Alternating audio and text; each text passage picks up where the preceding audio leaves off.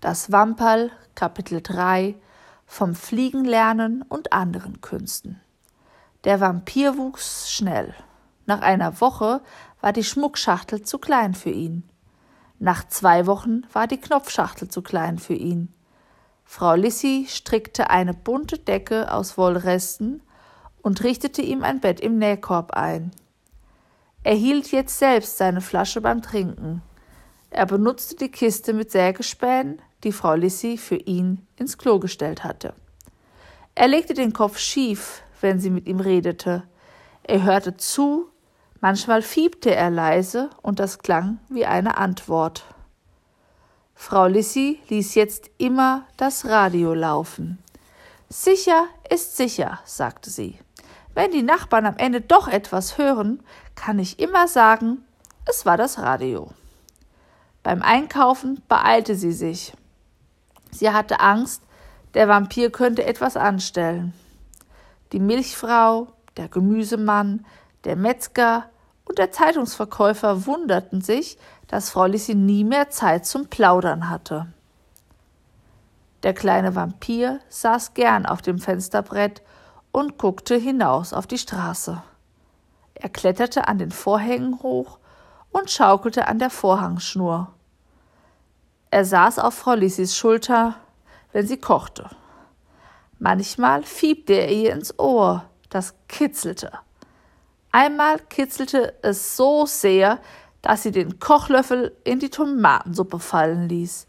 Danach waren Frau Lissy und der kleine Vampir über und über voll mit roten Tupfen.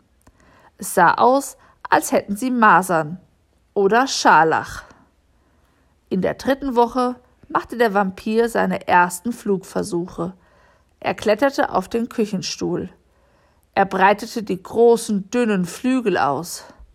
Das knisterte wie Seidenpapier. Er flappte ein paar Mal mit den Flügeln. Dann sprang er los. Im Fallen vergaß er mit den Flügeln zu schlagen und landete auf dem Bauch. Er fiebte kläglich.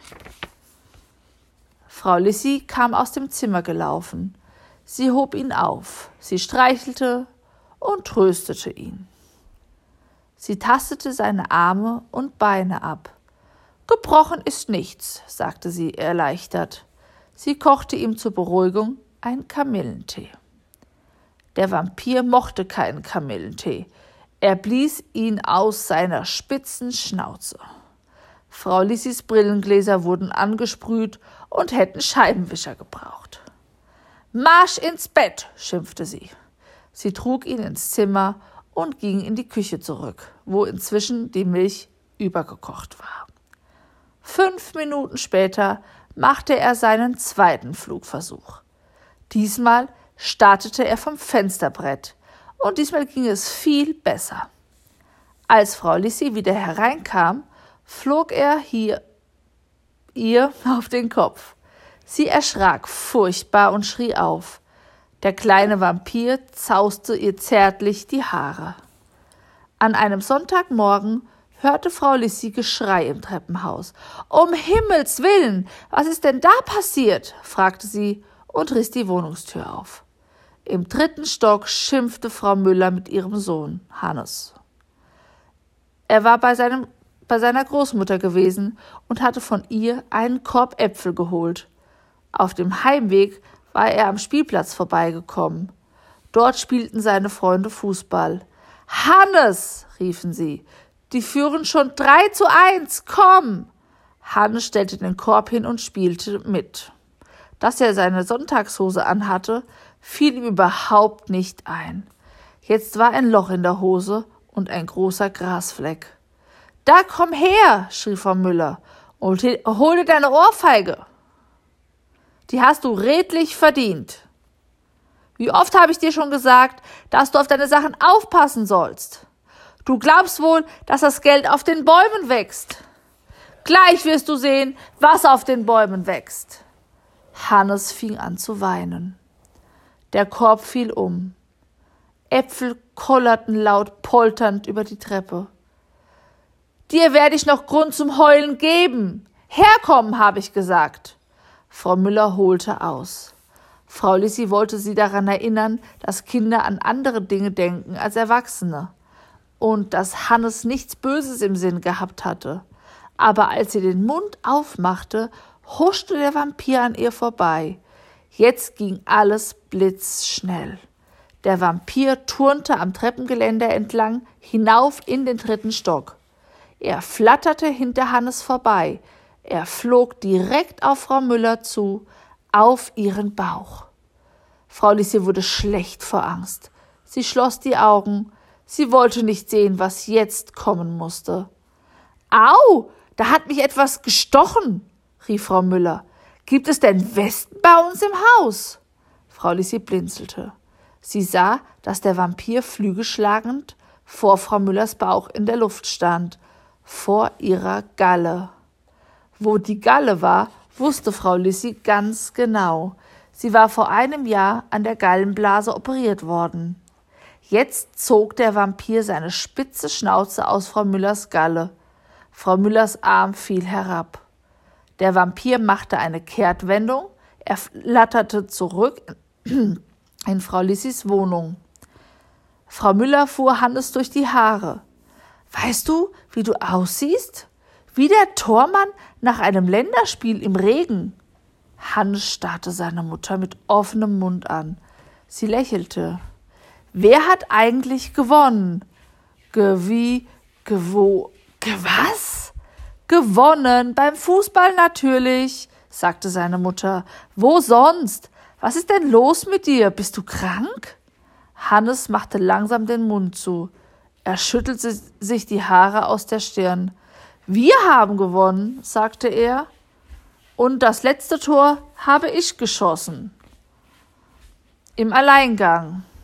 Hannes streckte die Brust heraus steckte beide Daumen in die Hosenträger und ließ sie schnalzen. Frau Müller legte ihm den Arm um die Schulter. Die beiden gingen in die Wohnung zurück. Die Mü Müllertür fiel zu. Auch Frau Lissi ging in ihre Wohnung zurück. Sie merkte erst jetzt so richtig, wie sehr ihr die Knie zitterten. Sie musste sich setzen. Der kleine Vampir flatterte auf ihren Schoß. Du bist ja gar kein Vampir, sagte sie. Ein Vampir saugt den Menschen das Blut aus, aber du, du saugst ihn ja das Bössein aus. Weißt du, was du bist? Ein Wamperl bist du, ein Liebes. Er hüpfte auf ihrem Knie auf und ab. Aber der Schreck, den du mir eingejagt hast, sagte sie. Ich habe geglaubt, dass mein Herz stehen bleibt vor Angst.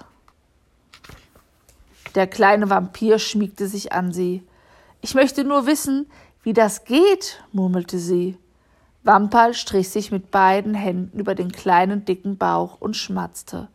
Ja, natürlich, du hast ihr das Gift aus der Galle gesaugt, und da hat sie plötzlich verstanden, dass es nicht halb so schlimm war. Stimmt's? Wamperl nickte eifrig. Er schlug ein paar Purzelbäume. Frau Lissi erinnerte sich, wie verdutzt Hannes dreingeschaut hatte. Der hat einfach nicht glauben können, dass seine Mutter plötzlich so freundlich war. Sie lachte. Dann wurde sie ernst. Aber was wäre, wenn sie dich gesehen hätte? Du musst aufpassen, mein Kleiner. Du musst sehr aufpassen. Weißt du, Wamperl, wenn die Leute Angst bekommen, dann wissen sie nicht mehr, was sie tun. Wamperl rieb seine kleine, spitze Vampirnase an ihrer großen, runden Menschennase. Wenn ich so denke, sagte Frau Lissy, wenn ich so denke, wie vielen Leuten man das Gift aus der Galle saugen müsste. Wamperl fiebte ihr zustimmend und glücklich ins Ohr. An diesem Abend sang Frau Lissy ihrem Wamperl ein Lied vor. Ja, so ein Vampir ist kein böses Tier muss es nicht sein, wenn er von klein auf Liebe spürt. Mein Wamperl trinkt nur Milch und mag kein Blut und macht die bösen Leute alle wieder gut. Wenn einer tobt und schreit, was er kann, dann flitzt mein Wamperl lautlos heran, saugt ihm ein bisschen Gift aus der Gall, erledigt der Fall. Mein Wamperl trinkt nur Milch und mag kein Blut und macht die bösen Leute alle wieder gut.